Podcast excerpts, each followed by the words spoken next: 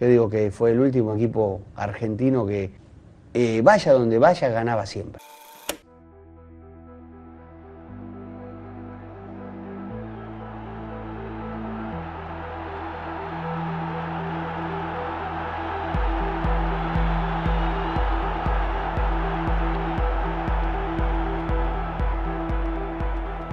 Bienvenidos a Dos Toques, el primer podcast de historias y curiosidades del mundo del fútbol. Mi nombre es Sebastián Vera y con mi compañero Lisandro Machado recorremos toda la historia del fútbol y les traemos lo mejor que tiene para contar este deporte. ¿Cómo te va, Licha? ¿Qué tal, Seba? Así es, eh, vamos recorriendo las diferentes historias y dentro de ese recorrer diferentes historias hemos empezado hace muy poco una nueva sección de episodios que se llaman clásicos. En principio habíamos hablado de Independiente y de Racing. Hace unas semanas hablamos de Boca y de cómo se fundó la bombonera de toda su historia. Así que ahora nos toca cruzarnos hacia el barrio de Núñez e ir a visitar a River Plate y contar una historia más del Club Atlético River Plate. Antes de eso los invitamos a participar en cada una de nuestras redes sociales, nos pueden seguir, somos a dos toques podcast, estamos en Facebook, estamos en Instagram, estamos también en Twitter, arroba a dos toques podcast. También nos pueden enviar un mail a dostoquespodcast.gmail.com y estamos en Cafecito y en Patreon donde pueden colaborar con nosotros, estén en Argentina o estén en el exterior, para poder ir mejorando la calidad de sonido. Y hablando de Spotify, ahora que nos da la opción, les dejamos a todos los que nos estén escuchando a través de ahí, invitamos a los que no, que se metan. Y les dejamos una pequeña encuesta. Eh, la pregunta de este episodio es, ¿Es el River de 1986 el mejor River de la historia? En el capítulo anterior estábamos preguntando también varias preguntas sobre el estadio de Boca. Vayan a checarlo también, tenemos un par de preguntas más y se vienen nuevos capítulos de clásicos del Mundial y todo lo que quieran nos pueden pedir, como ya dijo Licha, a través de los medios que ya contó. Entonces, eh, ya spoileando un poco de lo que va el capítulo, les vamos a estar contando la historia de este River Plate de 1986 que ganó todo que salió campeón de todo lo que jugó de la mano del Beto Alonso, de varios campeones del mundo, eh, campeón del torneo argentino, de Libertadores y la Intercontinental. Así que sin dar más vueltas, lo dejamos con el episodio de River de 1986.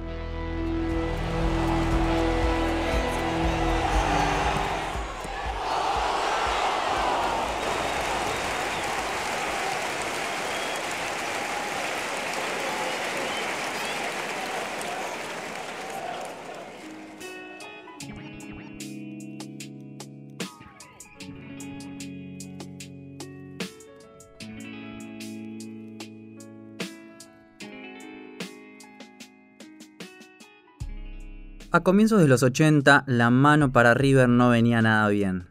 Había ganado el campeonato nacional de 1981 con Mario Kempes en cancha y Alfredo Di Stefano en el banco.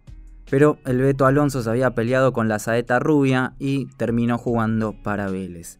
Fue tanto el amor que tenían los hinchas de River en ese momento por el Beto Alonso, y que aún tienen, que cuando pasó al equipo de Liniers, muchos hinchas se fueron al José Amalfitani a ver los partidos de Vélez justamente para poder ver al Beto en cancha. En abril de 1983 debuta un joven y flaco Enzo Francescoli, proveniente de Uruguay. Llegaba como la próxima figura de las tierras charrúas, pero le costó muchísimo la adaptación al fútbol argentino y hasta terminó siendo repudiado por algunos hinchas de River en sus comienzos. Entre 1982 y 1983 el panorama se ponía un poquito más oscuro mueren Vladislao Cap y Oscar Trocero, técnico y delantero del equipo respectivamente. Este último muere en el vestuario después de un partido frente a Rosario Central. También, en 1983, muere Ángel Labruna, el máximo ídolo de la historia riverplatense, delantero de la máquina, máximo goleador de los superclásicos, de lo cual ya hablamos un poquito en el episodio del fútbol argentino. Y en lo futbolístico todo va de mal en peor. El plantel hace una huelga de 47 días y termina penúltimo en el Metropolitano de 1983. Gracias al nuevo sistema de promedio, River se salva del descenso en esa ocasión y en 1984, y en busca de darle vuelta a la cosa, cambian de presidente y de escudo. Bajo la nueva dirigencia le piden al dibujante Caloy que rediseñe el antiguo escudo de River Plate para alejarse del mote de gallinas que tenían desde los 60 por varios torneos perdidos, por eso buscan asociarse a otro animal. Hay que aclarar que Tiempo después, la hinchada hizo propio este sobrenombre y es aún eh, al día de hoy que se autodenominan con orgullo gallinas. La primera idea entonces de la dirigencia fue poner un águila en el escudo, pero el artista se terminó decidiendo por un león. Es así que durante estos años en la camiseta, en el pecho, había un león posando sobre el monumental. En lo futbolístico, ya con Alonso de nuevo en River, llegan a la final del Nacional del 84, pero pierden ante Ferro por 3 a 1 y 1 a 0. Así es como se sintetiza un poco el momento oscuro que estaba pasando la institución de Núñez, que estaba justamente al borde de cumplir su primer centenario. En 1985 la AFA cambia el estilo de juego de los campeonatos de la primera división y que se iban a empezar a disputar en consonancia con el calendario europeo. Iban a ser dos rondas ah, de mitad de año a mitad de año con un breve receso veraniego donde se podrían incorporar jugadores. River empieza a ser dirigido en 1984 por Héctor Beira. Y es entonces que el 6 de julio empieza este nuevo torneo y el equipo del Bambino es una máquina. Justamente Beira aclaraba que a River le gustaba ir al frente en todas las canchas un poco volviendo a los orígenes, pero era algo que también le pasaba factura en algunos partidos al millonario. En el descanso veraniego se van un par de jugadores, pero llegan Centurión y Nelson Gutiérrez. El arranque de 1986 es arrollador. River amplía la diferencia con el segundo, que era Newell's, a 10 puntos y con la victoria por 3 a 0 ante Vélez se le da el campeonato, cuando aún faltaban todavía 5 fechas por jugar pero aún no se había llegado el éxtasis, habría muchas más alegrías millonarias este año. Luego llegaba el turno de dar la vuelta olímpica en la bombonera. Boca también atravesaba un momento bastante complicado, tenía deuda, falta de pagos, planteles diezmados, pero eso no le importó a los millonarios que querían refregarle su nuevo logro a los hinchas boquenses y se da el tan recordado partido de la pelota naranja, el doblete del Beto Alonso, que justamente este partido se merece su capítulo aparte, así que no vamos a profundizar mucho. Pero es una muestra más de que a este River del 86 le estaban saliendo todas. En mayo entonces llega el parate por la Copa del Mundo, River cedía tres titulares para la selección argentina, Oscar Ruggeri, Héctor Enrique y Neri Pumpido.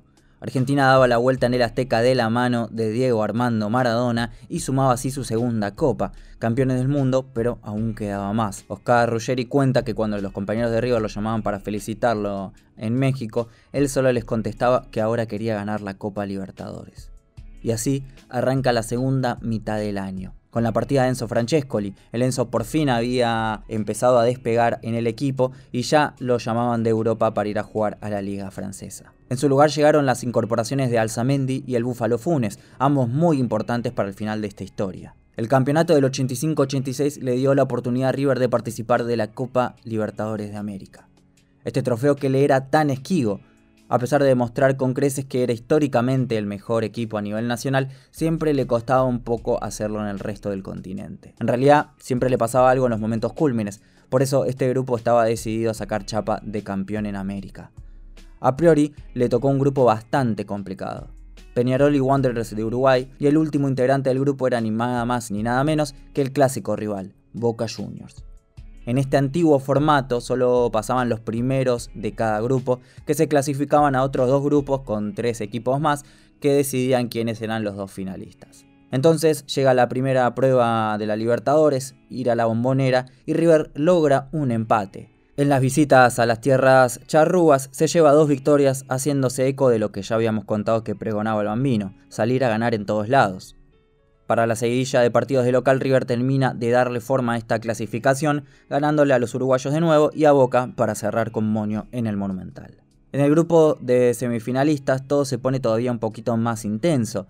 En el grupo de River están el campeón de Ecuador, Barcelona, y Argentinos Juniors, el último campeón de la Copa, con un equipazo que estuvo a punto de ganarle la Intercontinental a la Juventus de Platini. En el primer partido quedan a mano con el bicho y en Ecuador le ganan a los locales y en el Monumental golean y quedan a un empate de clasificar a la final. Pero Argentinos Juniors le pega un baile en el Monumental entonces y le gana por 2 a 0 forzando un desempate en la cancha de Vélez. Otra vez River que tenía todo a mano se complica y no termina de demostrar que era el mejor. Este último partido fue el único que pierden los millonarios en toda la copa. Es entonces que en Liniers se da uno de los partidos más emocionantes del torneo. El José Amalfitani estaba con más aforo del permitido, pero con ambas hinchadas, para ver a los dos mejores equipos del continente y quizás del mundo en esos momentos. Con el empate, River clasificaba gracias a que él alcanzaba la diferencia de gol a favor. Por eso Argentinos debía ir a buscar la victoria sí o sí. El arquero de River y reciente campeón del mundo, Neri Pumpido, entonces muestra su mejor versión. Los palos también fueron muy protagonistas durante ese primer tiempo. Por su lado, el Búfalo Funes toma la posta en ataque y busca romper el cero. Es en una de sus jugadas que hizo que toda la tribuna de River sufriera una avalancha que terminó con varios heridos e increíblemente sin ningún muerto. El bicho, entonces de la mano de Borghi, Batista y Maradona, Hugo, el hermano, Siguieron insistiendo, pero la suerte parecía favorecer a los de Núñez en este partido. El Búfalo hizo un gol en el segundo tiempo, pero fue injustamente anulado por el juez de línea. Al final de los 90 minutos no se pudieron sacar diferencias y todo se hacía más dramático para el alargue. Cuenta el mismo Beto Alonso que en la mitad del tiempo extra dejó de correr y se acercó a rezarle a la Virgen que había en el banco de suplentes porque él ya no daba más. Así era como lo vivían ambos equipos hasta el pitido final que decretó un empate.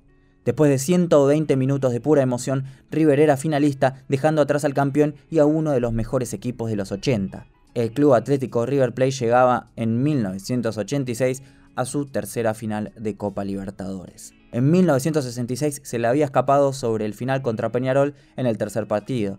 En 1976 y también en el partido de desempate, perdió contra el Cruzeiro en un encuentro que lo tuvo muy diezmado. Una década después, entonces, tenía su revancha. Un dato curioso es que en 1996 River volvería a tener otra final de Copa Libertadores. Casi parecía que el destino le tenía una final asegurada cada 10 años.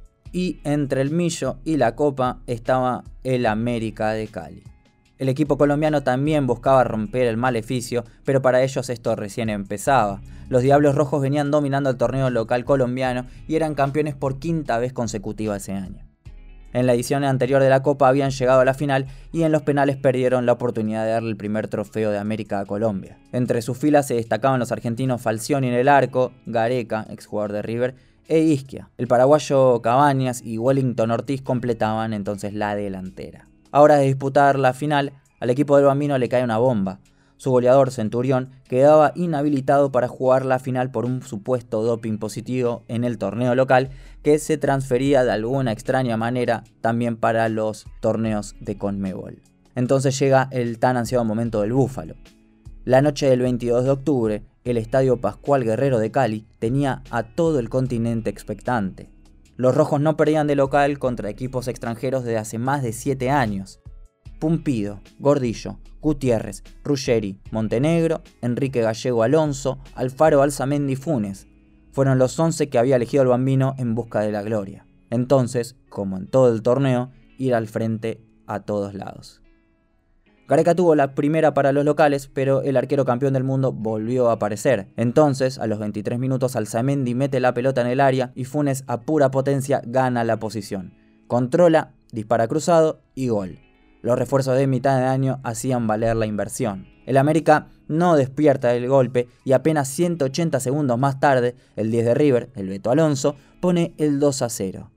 El equipo argentino pegaba cuando había que pegar. En el segundo tiempo los locales salieron más decididos y al minuto consiguieron el descuento, pero entre la defensa, el palo y Pumpido, que fue la figura del partido, mantuvieron la ventaja y lograron romper la racha del Pascual Guerrero. River estaba a un paso de su primera Libertadores.